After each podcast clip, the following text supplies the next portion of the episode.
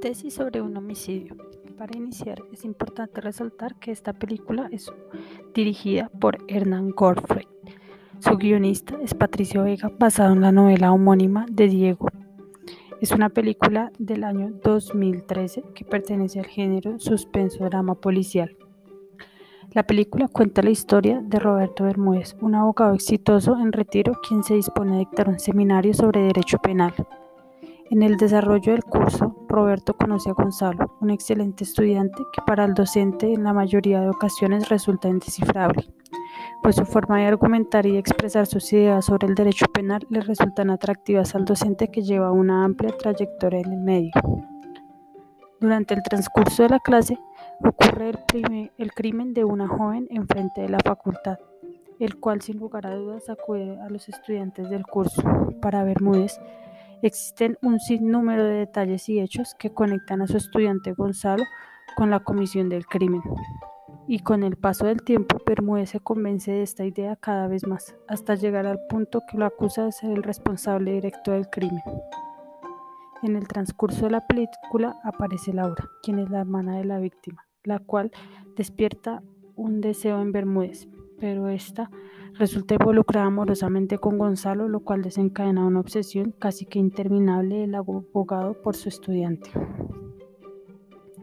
El seminario termina y Gonzalo entrega su tesis. Bermúdez cree ver en el texto una última provocación. Supone que Laura corre peligro por lo que decide confrontar a Gonzalo.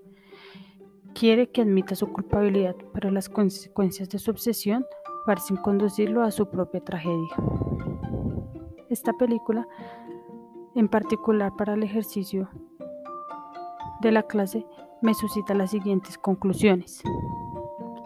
Primera, uno como estudiante puede hacer aportes significativos a las cátedras de los docentes y es de vital importancia inquietarse por los temas explicados para lograr un aprendizaje más integral. Segunda, la película, el enfoque que busca dar es la postura que debe tener todo abogado frente a los procesos que lleva, es decir, la objetividad ante cualquier decisión o procedimiento que deba realizarse en el transcurso de un proceso jurídico. Para la legislación actual colombiana, la conducta típica que se debería imputar en el presente caso es feminicidio, toda vez que la víctima se le mató en razón de ser mujer. Lo anterior con relación al panfleto que le fue encontrado.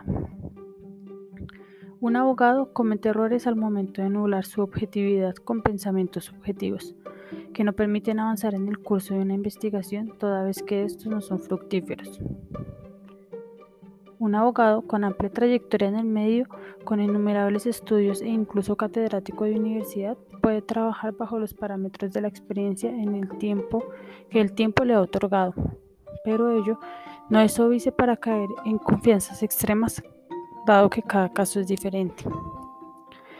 No todos los indicios dentro de una investigación son certeros y no debe armarse un hilo conductor con hechos que no estén debidamente probados o procesados. La metodología en el curso de una investigación dentro de un proceso judicial es de vital importancia, toda vez que la misma es el camino más idóneo para el descubrimiento de la verdad. Es de suma importancia no confundir la búsqueda de la justicia con la aplicación correcta de la ley. Es decir, no es posible pensar que si una idea es justa, esta será aceptada y procesada por el derecho. Para un abogado, el trabajo cooperativo con profesionales de otras ramas del conocimiento es importante y ello depende de la escucha y el provecho que éste pueda sacar de cada una de las opiniones y dictámenes de estos últimos. Para finalizar, es importante resaltar que la película plantea muchos interrogantes. Dentro de ellos podemos ver hasta qué punto una persona puede perder el control o el raciocinio sobre lo que piensa. Hasta qué punto el abogado Bermúdez aplicó el derecho. Bermúdez dirigió sus actuaciones conforme a derecho. Las relaciones personales pueden interferir en los procesos laborales de la abogacía.